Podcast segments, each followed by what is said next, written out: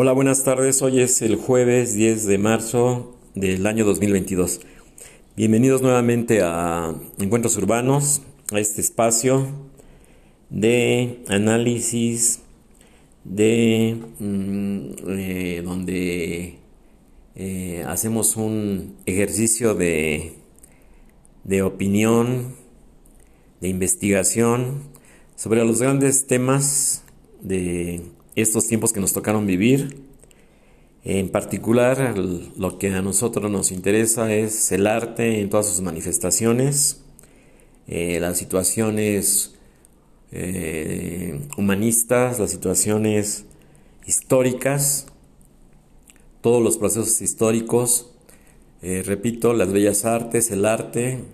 Ayer tratamos el tema de maravilloso del, del libro de Premio Nobel Octavio Paz del Laberinto de la Soledad, el apéndice, que no todo el libro, porque pues no, no, no alcanza el tiempo, así sencillamente.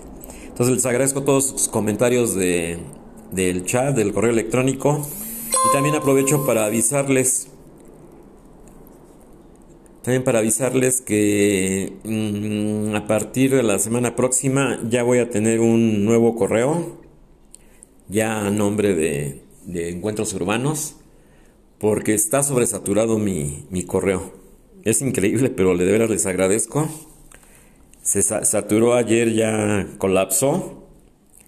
Ya, ya no puedo ni, ni abrir ni leer los mensajes. Entonces ya me mandaron un aviso que tengo que crear una cuenta nueva.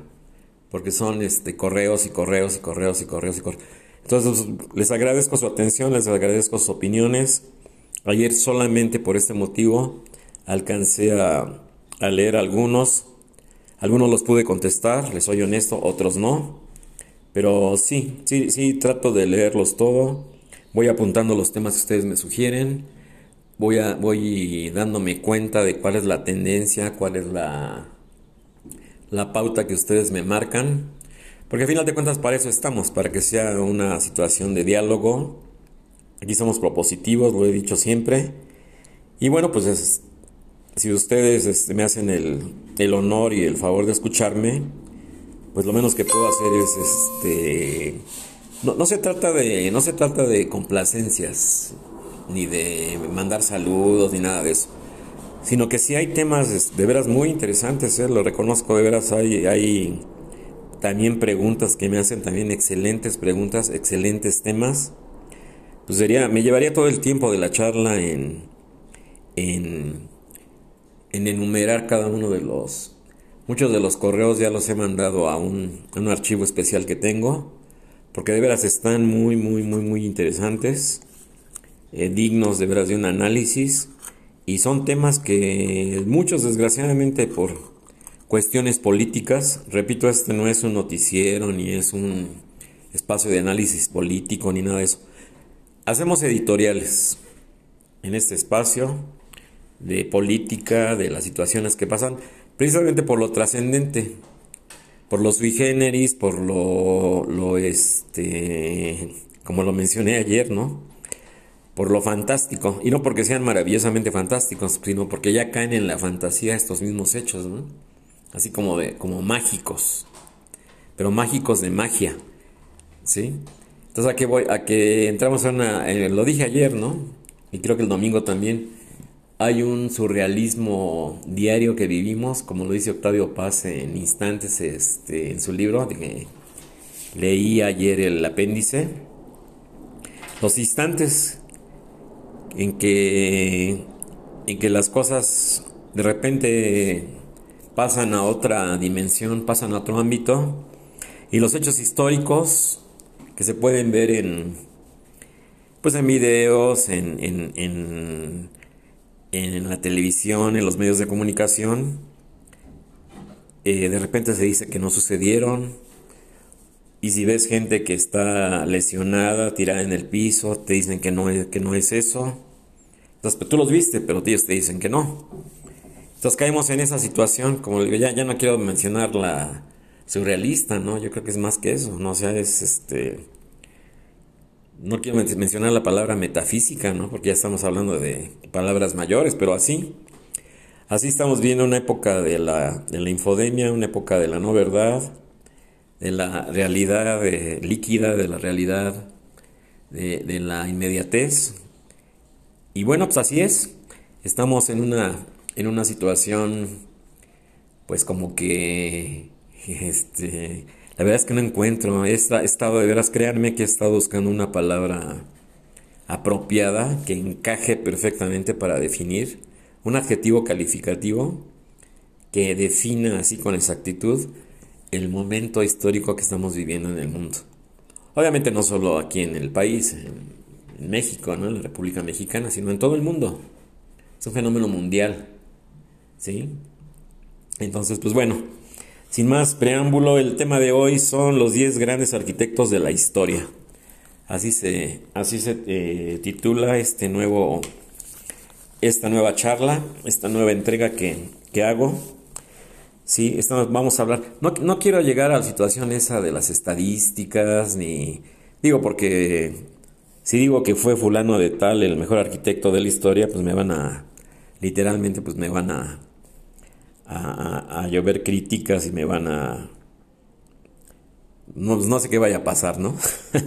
Entonces yo creo que cada quien tenemos nuestro... Perdón. Perdón.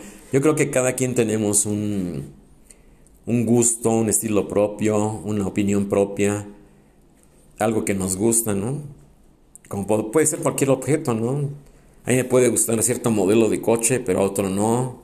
A mí puede, me puede gustar un edificio y a, otra persona no. Así. Yo creo que sí hay, aquí hay de todo, ¿no? Hay, hay, hay, como se dice coloquialmente, surtido rico, ¿no? Como dicen las cajas de las, de las galletas, ¿no? aquí hay surtido rico para todos los estilos, para todos los gustos, para todo, ¿no? Y lo digo de veras con responsabilidad y respeto porque sí me ha tocado tener pláticas con colegas, también arquitectos, y no, como que tú dices que Frank Lloyd Wright, no, como que tú dices que Le Corbusier, y no, es mejor no sé quién, y es, hizo mejores cosas. Entonces, desde la escuela, ¿eh? desde la universidad eran las, ahí las situaciones que se daban, pues del desacuerdo y de las opiniones y generalmente terminaban las cosas ahí en, en polémicas, ¿no? Que digo porque no tiene sentido llegar a eso. Entonces no, no voy a hacer un top 10, como les digo. No les voy, a hacer un top 10 y voy a decir, para mí este es el 10, para mí este es el 9, para mí este es el 1, para mí este es el 4. O sea, no. No, no voy a caer en eso porque pues tampoco es un concurso, ¿no? Ni es una eh, ni es una competencia. Digo, para, para premios y para reconocimientos, pues ahí está el eh, nada más ni nada menos que el premio Pritzker, que se otorga cada año al, al, que, un, al que un juzgado, al que un comité de esa, de esa organización, del premio Pritzker, nombra al mejor arquitecto del, año. Generalmente es por ahí por octubre, por esos meses, ya finalizando el año. Casi coincide con los premios Nobel, ¿no? Por ahí, por, por, esas, por esas épocas ya de, de otoño, de fin de año. Entonces, bueno, ya no hago más preámbulo. Únicamente sí, tengo tres selecciones. Son todos los arquitectos internacionales, todos los arquitectos, llamémosle olvidados, no reconocidos, los tristemente olvidados, los nunca publicitados. Y, otra lista donde yo enumero también, ¿sí? hago un reconocimiento especial, hay unas menciones honoríficas a todos los grandes arquitectos mexicanos también. Digo, porque también este, de eso se trata, ¿no? No se trata de hablar solamente de, de los arquitectos de, de, otros países, sino también un reconocimiento y un, y un este, pues de alguna forma muchos, como les repito, muchos arquitectos que han quedado en el olvido, ¿no? Quizás no han sabido manejar su imagen, su, su, su, su merchandising, su, lo que se, lo que se, o estilo hoy en día, ¿no? Todo ese, todo ese tipo de, de nuevas tendencias de autopromoción, todas esas nuevas tendencias de contratar a un fotógrafo profesional para hacer una sesión de fotografías y mostrar el mejor ángulo de, del arquitecto y de su despacho y de su obra y todo ese tipo de cosas. Yo honestamente no soy así, ¿eh? yo honestamente he construido mucho, lo digo con, con, con modestia, he proyectado muchas cosas, he ocupado lugares importantes donde he trabajado. Y bueno, no se trata de hacer un currículum de mi vida, ¿no? Ni de, ni de hablar de mí. Es de lo que menos se trata, lo digo con, de veras con, con responsabilidad. Pero este, así se manejan. Yo creo que el arquitecto es un, una persona que la valía eh, recae precisamente en eso. En que, en que su obra forma parte o es la carta de presentación de lo que es el mismo. No sé si me explique. Si dice uno, bueno, pues la, la Torre Eiffel, ¿no? Bueno, pues su nombre lo dice, ¿no? En Francia, en París, pues Gustave Eiffel, ¿no? Dice, bueno, pues es, él, fue, ¿no? El, el, el, arquitecto, el ingeniero, el constructor. Aquí es, una, aquí es una mezcla muy interesante de ecléctica, llamémosla, de ingeniería y arquitectura, ¿no? Y de escultura también, ¿por qué no decirlo?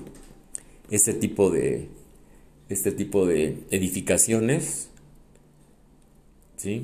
que no son habitacionales, que no son factorías, fábricas, que no son este, desarrollos urbanos o urbanísticos.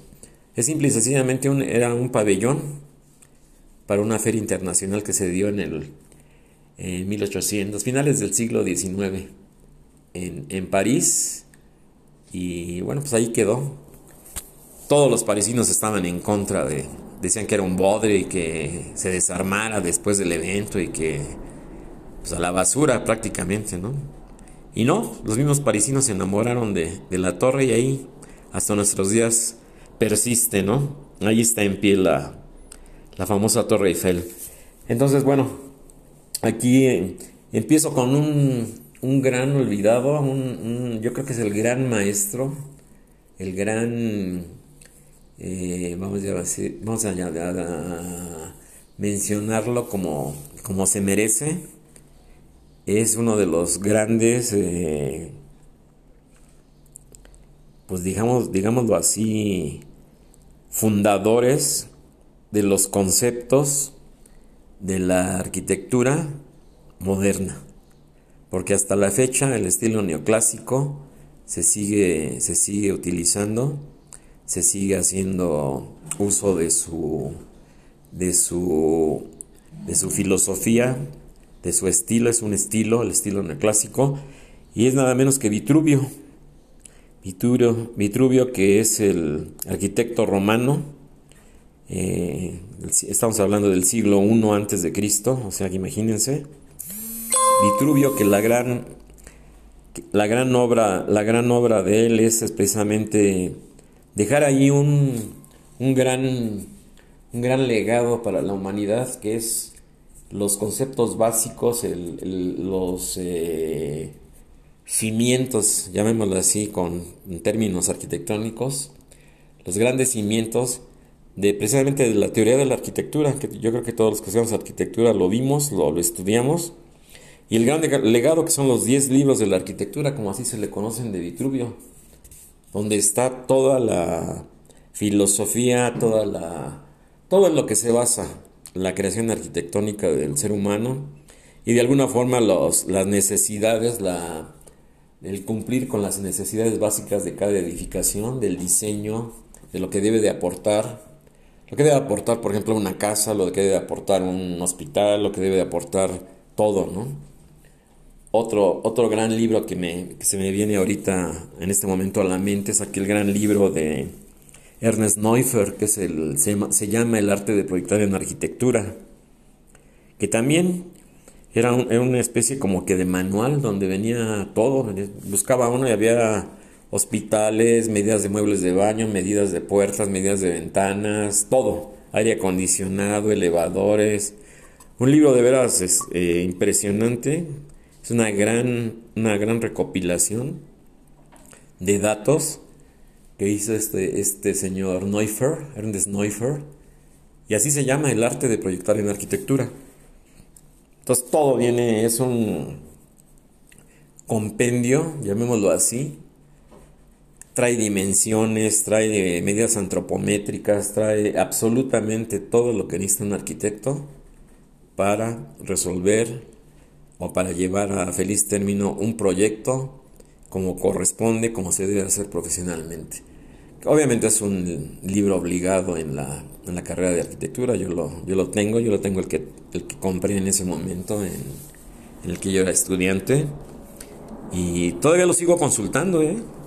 Digo, a pesar de ser un libro de hace, pues no sé, 60 años o 50 cuando menos, pues yo lo sigo consultando, yo lo sigo utilizando y lo tengo a la mano, este gran libro. Entonces, pues bueno, Ahí tenemos a Vitruvio del siglo I antes de Cristo, este gran arquitecto romano que sienta las bases, sienta todas las bases de lo que es la arquitectura, llamémosla moderna, ¿sí?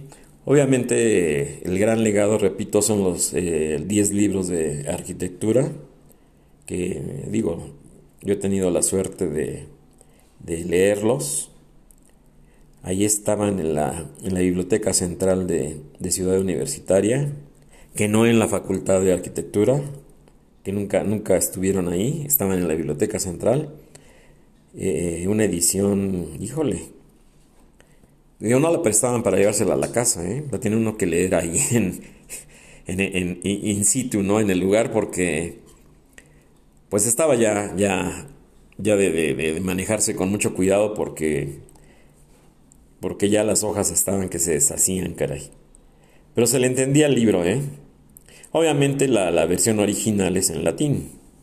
Digo, en esa época lo que se hablaba en Roma era el latín. Estamos hablando del siglo I antes de Cristo.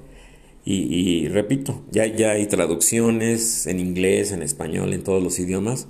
Pero ahí está, ahí está un, un, gran legado de lo que es la teoría de la arquitectura eh, de, de Vitruvio y pues hasta la fecha sobreviven todas sus todos sus conceptos sobreviven todos sus eh, eh, teoremas diga, llamémoslos así. Y pues bueno ya después viene todo lo que es la, la, arquitectura gótica todo lo que es la situación de la de las grandes catedrales de las grandes edificaciones de la de la edad media los los este los masones que eran los pedreros, los que labraban la piedra para estas grandes edificaciones. Un gran ejemplo de esto es la, la malograda eh, Catedral de Notre Dame, que desgraciadamente se, se incendió hace unos años. Estaban haciendo unos trabajos de remodelación en la techumbre. Alguien arrojó una colilla de cigarro de los trabajadores y, híjole, pues hasta, hasta el momento no se ve para cuándo. Ya tiene varios años esta, este trágico suceso. A mí, a mí en lo personal me, me afectó muchísimo, lo digo, porque dices, ¿cómo es posible, caray? Pero pues bueno, así son las cosas.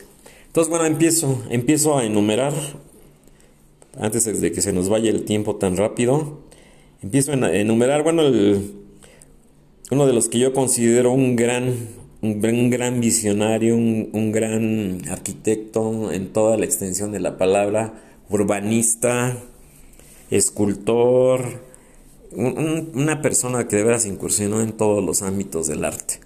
Y es el gran arquitecto eh, brasileño que acaba de fallecer hace poco, tengo entendido, Oscar Niemeyer.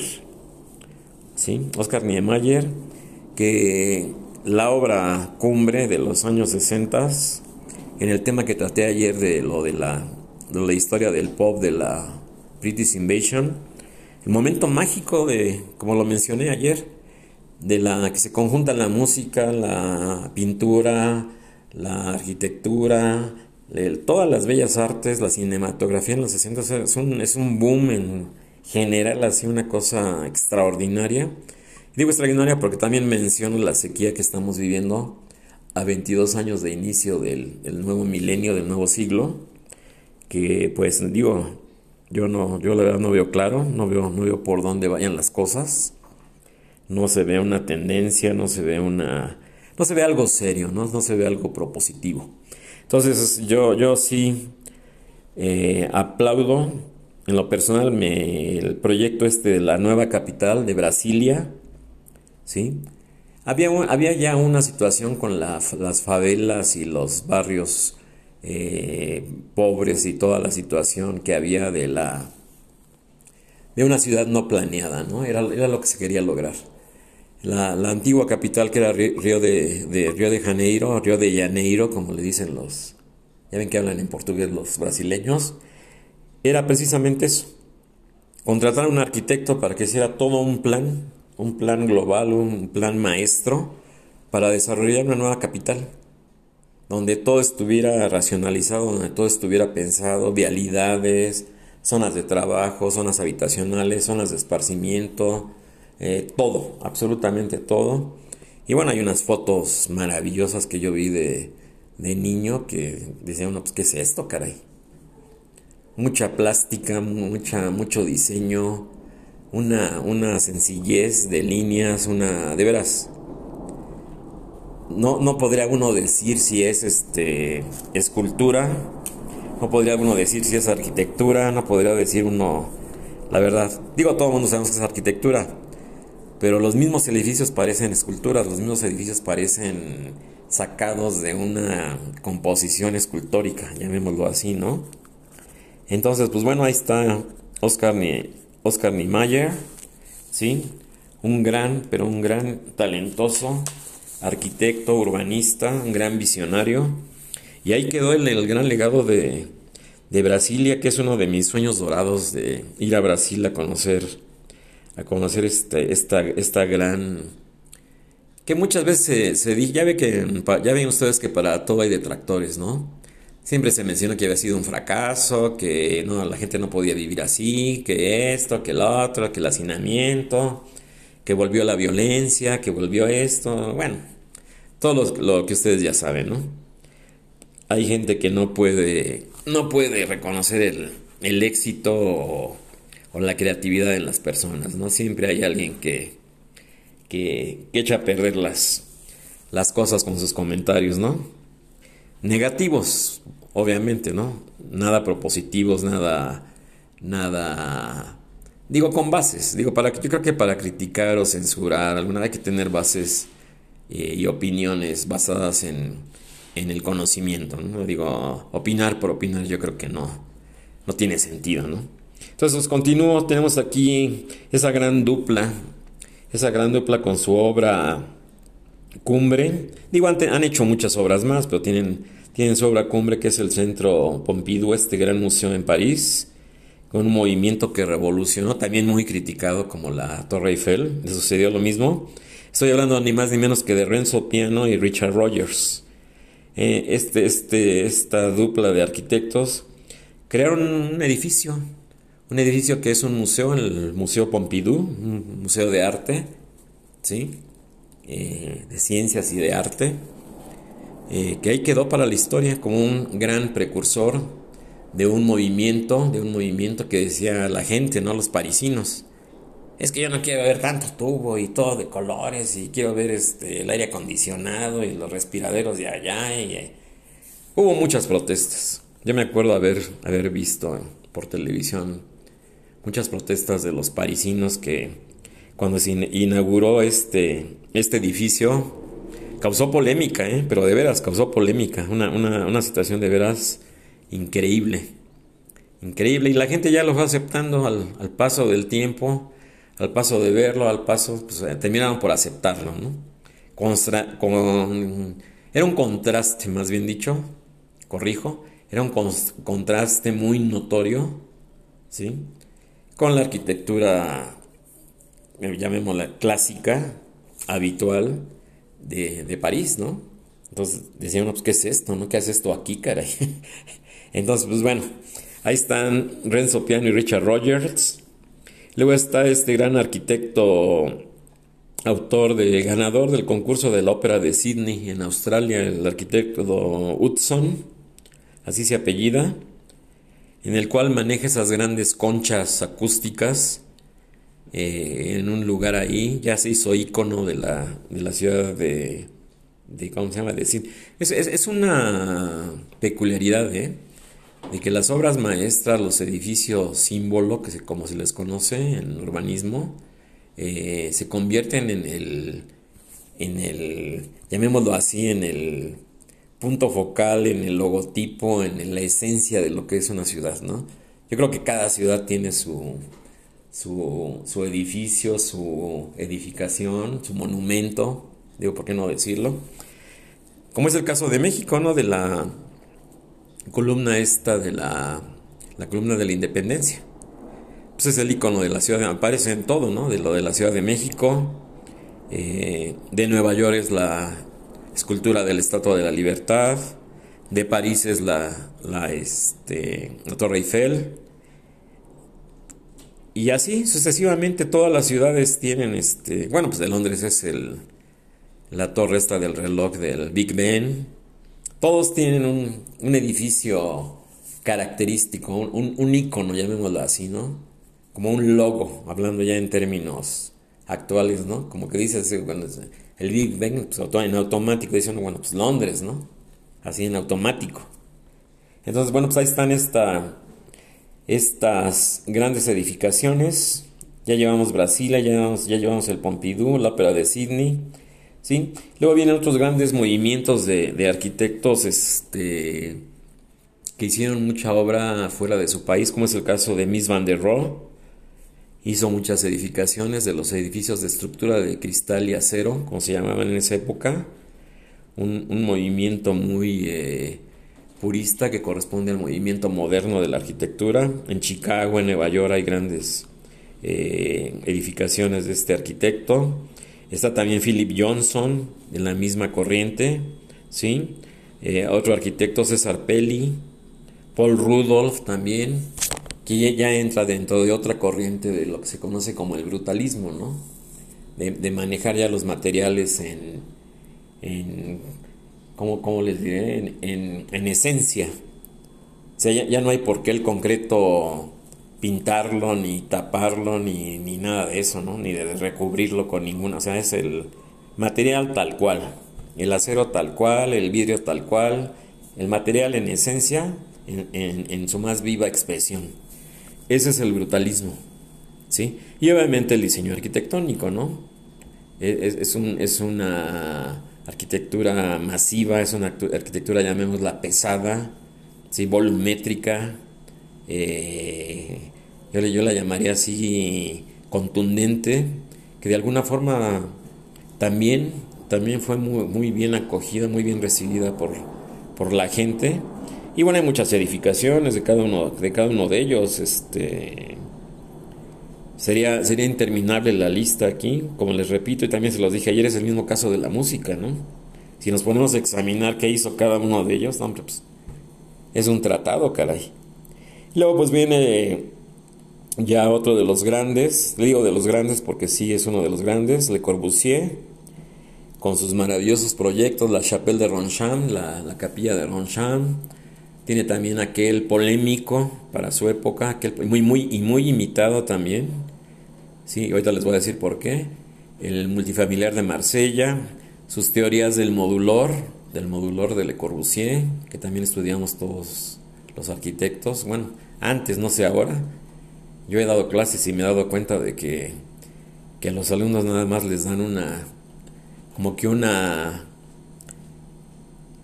pues no sé, un repaso nada más de, las cosas. ¿eh? Ya, ya, no se estudia como se estudiaba antes. Lo digo de veras con responsabilidad y respeto, ¿eh?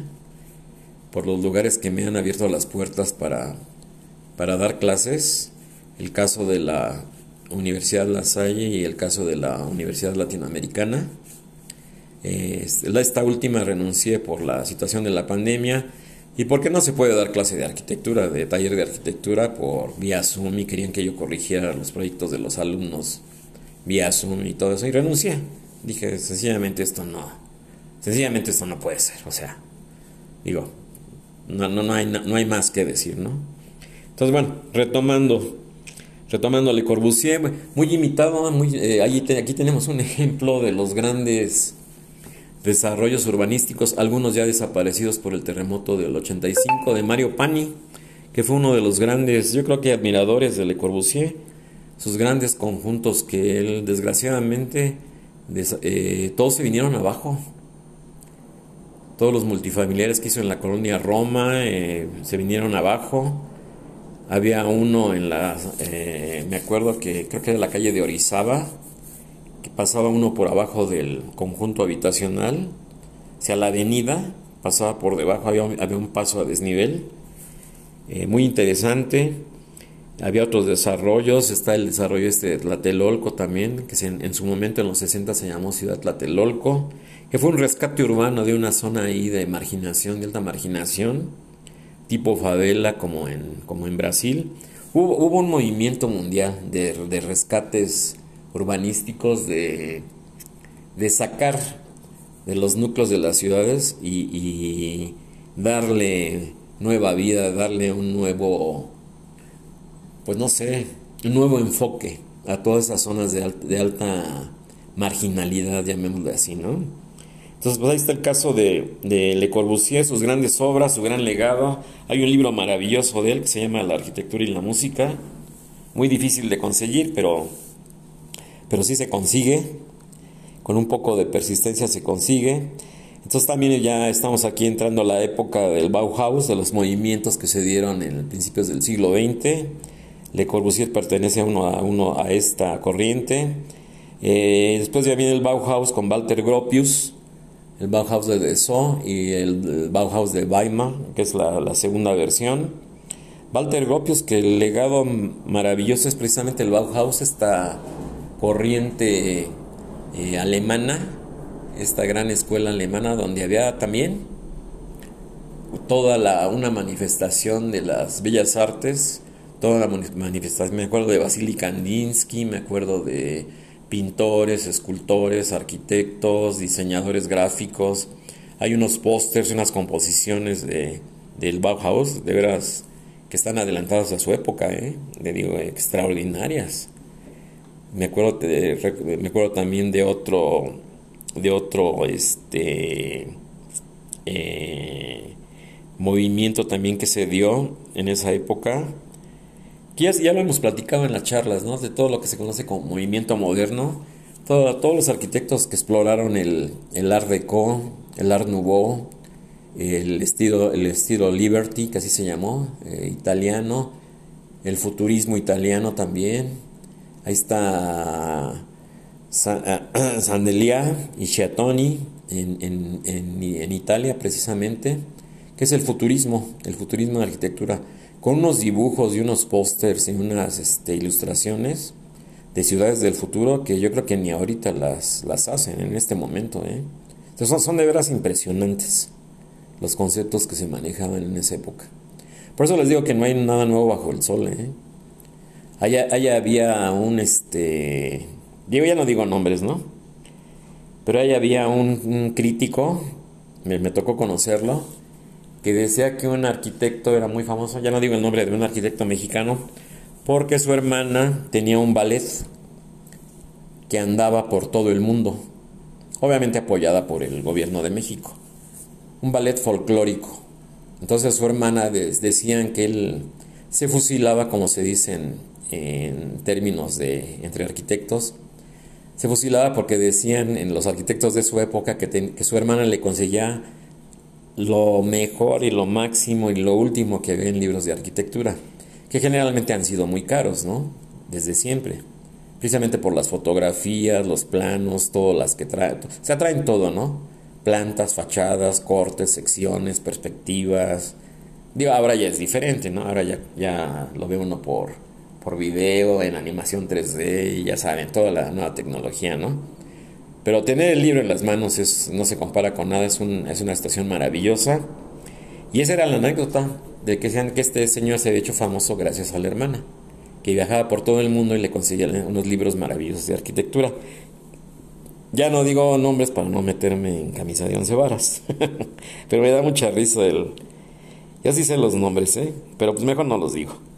Entonces está ya, llegamos aquí al punto, está Alto también, el arquitecto japonés Kenzo Tange, o Tange como le dicen otros, Norman Foster, de una nueva corriente ya más actual, no de una corriente ya más de los 80s, 90s, ya de finales del siglo XX, en donde, bueno, yo fui educado también en la, en la teoría del, del funcionalismo, ¿sí? La forma, como, la forma de un edificio como resultado de su función no como ahora, ¿no? que hacen una especie como que edificio y nadie sabe qué es, ¿no? Entonces le tienen que poner ahí este hospital, escuela, museo todo porque pues nadie sabe qué es. Entonces es precisamente el carácter, ¿no? La identidad de la arquitectura. Que tú lo veas y digas, bueno, pues esto, esto se parece a, a un hospital, esto se parece a un, a un hotel en un desarrollo turístico, esto se parece a una iglesia, o esto es una iglesia, o esto es un museo de arte, o esta es una universidad. O sea, sí, sí, me explico, ¿no? Entonces, se ha, caído en, el, en, una situación que yo considero de un exacerbado, eh, eh, ¿cómo le podríamos llamar aquí? De las formas, ¿no? Edificios retorcidos, en forma de cilindro, en forma de, de ¿cómo se llama? De, de dona, en forma de... Y oye, es que ves que acuérdate que van a hacer oficinas. Ah, bueno, pues entonces este, aquí al que está todo retorcido, pues, pues a ver cómo le hago, pero ahí le meto las oficinas, ¿no? Entonces, se está cayendo en todo lo contrario. En que se está creando forma y ya después se le da la funcionalidad para lo que es. O sea, una, una teoría totalmente eh, contraria a la teoría funcionalista con la que yo fui educado en la, en la escuela de arquitectura estaba, estaba, y para mí yo creo que es el mejor, ¿no? El, el ¿Cómo se llama? El funcionalismo. E, e, es, es, es, uno de los de las mejores teorías arquitectónicas y sin tanta cosa y como decía este precisamente eh, este gran arquitecto el que les acabo de mencionar menos es más no less is more no o sea entre más pura entre más sea la situación que uno proyecta, que uno diseña, pues aporta más. Sí, porque ahorita vemos este, escaleritas y colores y jardineras y salientes, entrantes, volúmenes, cristal. Como que en un metro cuadrado de una edificación hay 30 materiales distintos, caray. Entonces, asimilar eso para cualquier ser humano, pues es imposible, ¿no?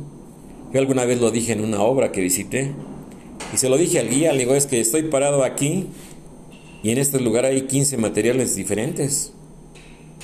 ¿Sí? Hay concreto, hay este, cerámica, hay vidrio, hay aluminio, hay pintura, hay tabla roca, hay, hay lámina del aire acondicionado. O sea, imagínense, ¿no? Hay todo, caray, aquí, ¿no? Cables de energía eléctrica y todo. Y además es una arquitectura que ha caído en el formalismo banal, es la arquitectura que yo, yo llamo en las pláticas que he dado en la universidad, donde amablemente me han invitado, eh, no es una arquitectura efímera, que yo llamo arquitectura comercial o de franquicia, ¿no? Que tuvo un boom, un boom muy grande a principios de los noventas con la llegada, con el sexenio del presidente Salinas de Gortari, el Tratado de Libre Comercio, la llegada de las franquicias, eh, en la que tristemente ya nada de lo que se hizo existe, ¿no? Porque se hicieron edificios exprofeso, ¿no? Que, que, que de alguna forma, digo, ya no digo marcas, marcas comerciales ¿sí? o empresas comerciales que eh, tenían una, una situación de, ese tipo y que desgraciadamente caen en ese punto de la, de la situación efímera de la arquitectura, donde es muy parecido al, al, movimiento de los que se da, que está muy bien detectado en sociología urbana, del clásico, la clásica discoteca, por decir algo, el clásico restaurante que se pone de moda, ¿no? Porque es nuevo, porque maneja un nuevo concepto, porque maneja una nueva iluminación, un nuevo mobiliario y todo, pero ya después la gente se aburre, se cansa de ese ambiente, se cansa de ese espacio, de esa situación, y después de ser el, número uno en, bueno, había, hay hasta filas, ¿no? Para entrar, ¿no? Y después, ¡pum!, de repente la gente deja de ir. Un fenómeno muy interesante, sociológico, ¿sí? Que así se conoce de la arquitectura efímera, ¿no? O sea, es totalmente desechable. Entonces, se acaba la franquicia, se acaba la situación de, un lugar y automáticamente, automáticamente pues, viene la demolición, llega otra franquicia totalmente diferente de, por decir algo, de, de un diseñador francés de ropa para, para dama. Y antes era un restaurante y, ¿sabes qué? Pues a volar todo lo que estaba, ¿no? A demoler, pero a la de ya. Entonces he visto casos muy, muy, pero muy, muy raras excepciones de, de, ese tipo de arquitectura muy valiosa, pero al final de cuentas efímera, con, con muy buenas ideas, con muy buenos conceptos, pero que desgraciadamente eh, se van a la literal así, ¿no? A la basura, como lo que es la demolición, ¿sí? Desaparecen y, y ahí, ahí quedan, ¿no? Entonces, bueno, eh, continuamos. Ya vimos, eh, aquí viene otro grande que es Frank Lloyd Wright. Frank Lloyd Wright también, arquitecto norteamericano, también muy, muy controvertido, una vida personal muy turbulenta, una vida su vida privada de él es una, es una tragedia, caray. Muy poca gente la conoce, yo sí he leído bastante de él, me gusta mucho su estilo. Cuando he tenido la fortuna de estar en Nueva York, he visitado todas sus obras que hay ahí.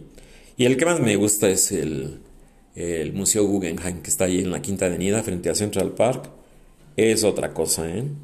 No he tenido la suerte, que es uno de mis grandes propósitos, de conocer la, la casa de Edgar Kaufman, la famosa Falling Water, la casa de la cascada. Sí, ese es así como que uno de mis grandes propósitos, conocer ese lugar, estar ahí. Y bueno, está el Johnson Wax, eh, las oficinas generales de la, de la compañía Johnson Wax en Racine, en Wisconsin, con un concepto totalmente innovador, muy adelantado a su época, ¿eh? unas fotos maravillosas, unas columnas tipo hongo, eh, como dendritas le llamaban en esa época, ¿sí? Y, unos espacios interiores increíbles, ¿eh? Ah, este señor era un... Señor verdadero genio, caray. Y bueno, pues ya entramos a la situación de lo que les decía, del, de la... Bueno, aquí no hay que olvidar la, lo que él mismo se decía, este, Frank Lloyd Wright, la arquitectura orgánica, que él parte de la situación de la naturaleza, la arquitectura orgánica, las, sus famosas casas usonian o, son, usonianas, que también son muy conocidas, y el gran legado que es la escuela de, arquitectura de Taliesin West, que todavía sobrevive hasta nuestros días, donde siguen, donde siguen trabajando este, un grupo de jóvenes a su, en sus teorías. Increíble, ¿no? Pero pero todavía siguen trabajando en sus teorías de, este gran arquitecto Frank Lloyd Wright. Entonces, pues bueno, después tenemos a Álvaro Alto, tenemos a Kenzo Tange, o Tange, como les había yo dicho, y, entramos a esta situación, lo que les decía del formalismo de, de, de, la arquitectura. O sea, primero creo la forma, primero creo algo muy atractivo, y después a ver cómo le hago para meter todo adentro, ¿no? Porque pues van a ser unos laboratorios de una farmacéutica, ¿no? Entonces, este, hago ahí una especie de acordeón y con unas láminas ahí volando y esto y lo otro y todo. Una arquitectura muy escenográfica, que no tiene nada de, peso específico porque, bueno, digo, los que somos arquitectos te das cuenta de que es este formalismo puro, ¿no? Que caen en la, eh, en la situación de eh, que lo que mucho se le criticaba y se le sigue criticando precisamente a Norman Foster, a la recientemente desaparecida arquitecta Zaha Hadid. Digo, lo digo con respeto porque es mujer, no tengo nada contra, contra ella, lo aclaro.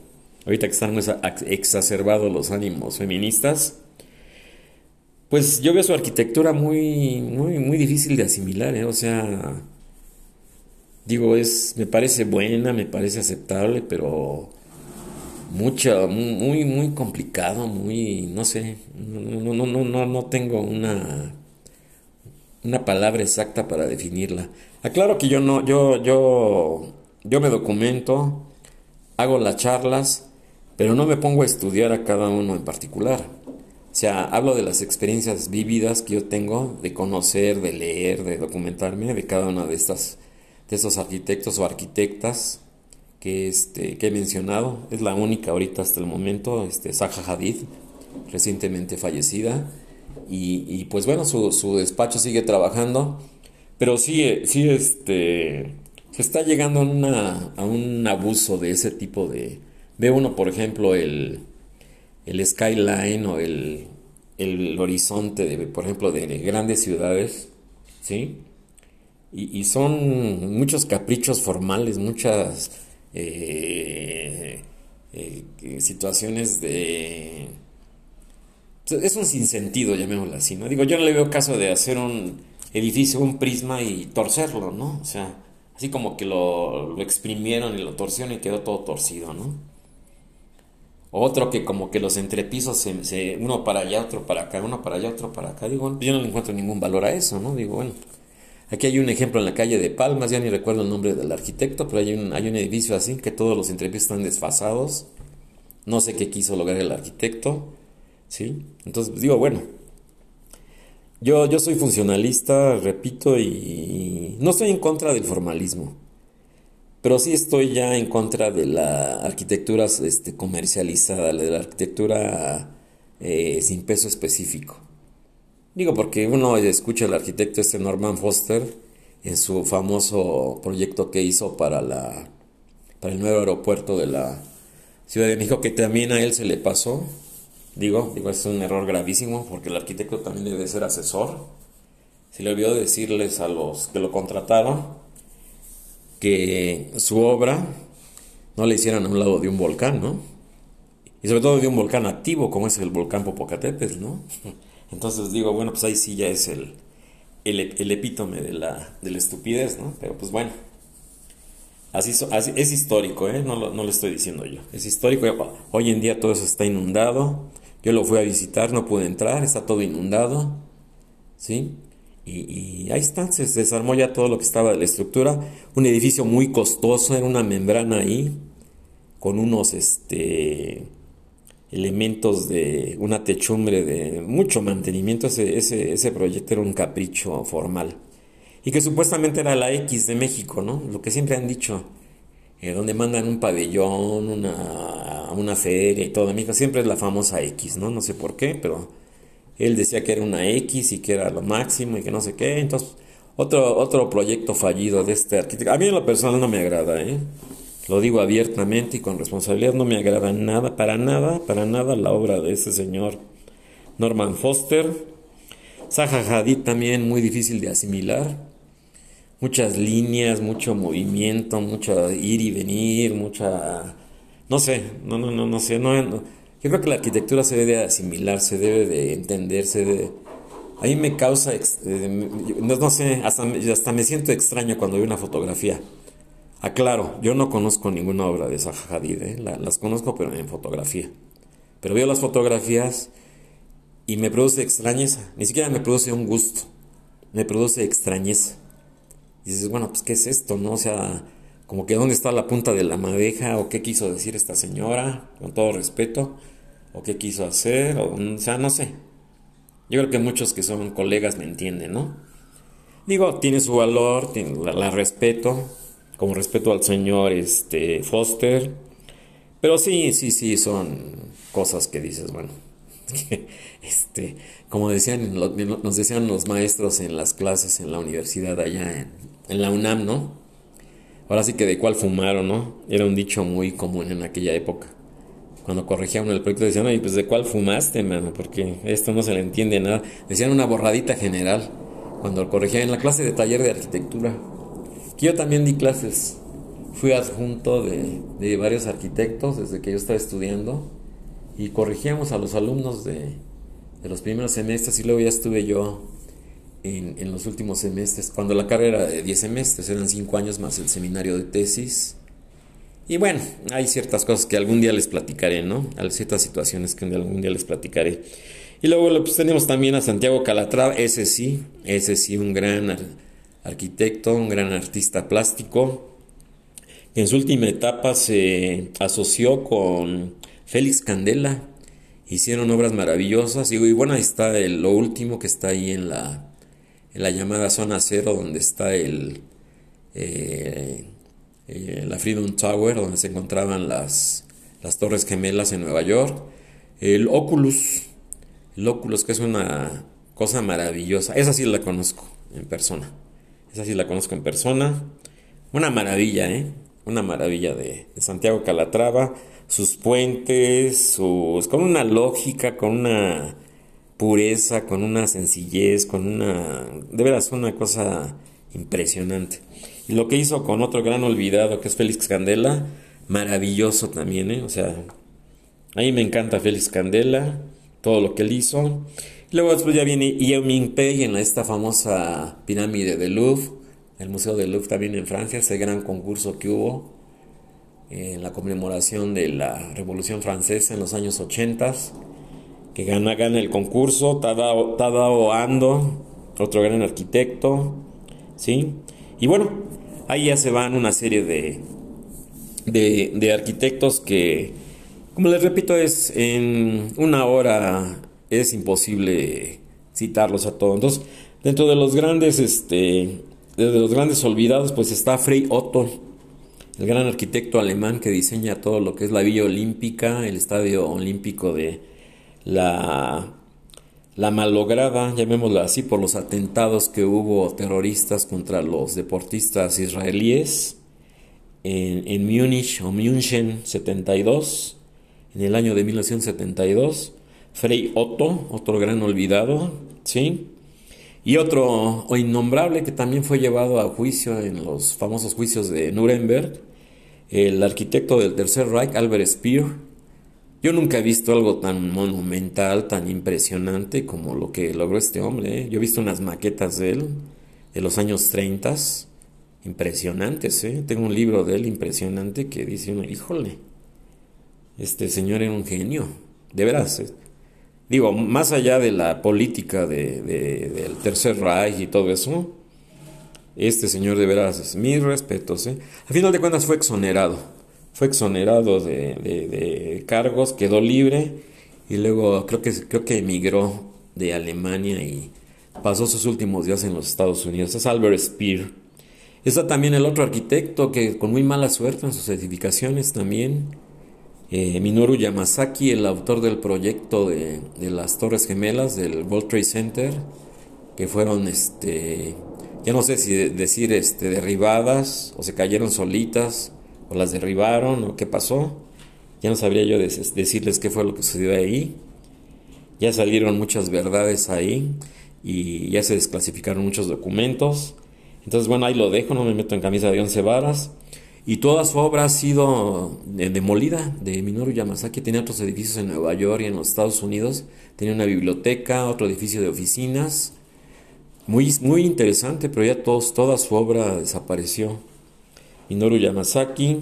Obviamente, este, dentro de los grandes arquitectos en, México, que es la última sección, pues está Félix Candela, está Félix Candela, está Matías Geritz, que más que arquitecto, bueno, fue mi maestro en arquitectura, un, personaje también, fue mi maestro de taller de arquitectura, ya de muy avanzada edad, pero muy lúcido hablaba perfecto español. Eh, tuve la suerte de tener esos maestros, caray. Y ahora sí lo valoro mucho, ¿eh? hoy en día lo valoro mucho.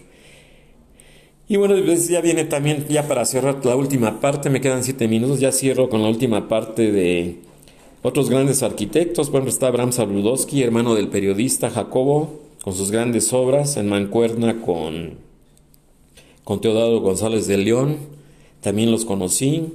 Obviamente el arquitecto Luis Barragán, premio ganador del Pritzker también, un gran arquitecto, también a mí me gusta mucho Barragán. Había un dicho por ahí que era medio sarcástico que decía que árbol que crece torcido lo compra Barragán, porque en sus casas y todo siempre había árboles así como que muy, como que muy extraños, ¿no? eran muy sarcásticos mis maestros, pero así, así nos decían en las clases. Está también el gran consentido de los regímenes este, priistas, el arquitecto Pedro Ramírez Vázquez, autor de muchísima obra de gobierno, ¿eh? pero de muchísima obra de gobierno, de obra privada. ¿sí? Está el arquitecto Mario Pani, también otro gran consentido, Augusto H. Álvarez, Juan Sordo Madaleno, el arquitecto Ricardo Legorreta, un, un estilo muy, muy parecido al de al de Luis Barragán, ¿sí? Por eso decía en la escuela de arquitectura y actualmente se dice que no se sabe, no se sabe quién se fusiló a quién, ¿no? Entonces ya ven que entre arquitectos así es, ¿no? eh, hay, hay, mucha confrontación. ¿no? Dices que esta idea es mía y me la copiaste y te fusilaste esto de mi obra y bueno, entre colegas ya les digo que no es fácil. No es fácil, ¿no? Pero pues así son las cosas. Desde que yo estudié ver así, ¿eh? No, no es algo de ahorita. ¿Sí? Entonces el caso de, del arquitecto Legorreta y de Barragán se decía eso en mi época, en los setentas que estaba yo en, en, la, en la universidad, que quién, que quién se copiaba a quién, ¿no? Todavía vivía el arquitecto, los dos vivían, este, vive todavía el arquitecto, el arquitecto, este, Legorreta. Tengo el arquitecto Barragán pues ya, ya falleció. Está también el, está también, me quedan cinco minutos, el arquitecto Enrique Norten, un estilo que a mí me encanta. Tuve la suerte de colaborar con él y con su socio, Bernardo Gómez Pimienta, a finales de los, de los 80, principios de los 90. Colaboré con ellos en su despacho, ahí en la colonia Condesa, en la calle de Cuernavaca. Ahora él vive en Nueva York, él vive allí en Brooklyn, me ha invitado a participar con él, lo fue a visitar en algún viaje que hice a Nueva York, lo fue a visitar allá a su taller, se llama Taller de Enrique Norte, TEN, T-E-N, así se llama su taller, Taller de Enrique Norten. Lo fue a visitar y nos dio, a mí me dio mucho gusto, ¿eh? Ya no está con Bernardo Gómez Pimienta, está ahí, con, me presentó a su equipo y todo. Y él hace obra, mucha obra en Estados Unidos. Me recomendó ir a ver ahí varias obras ahí de Nueva York, las fue a ver, muy interesantes. Me gusta mucho su estilo, Enrique Norten. Un saludo desde aquí.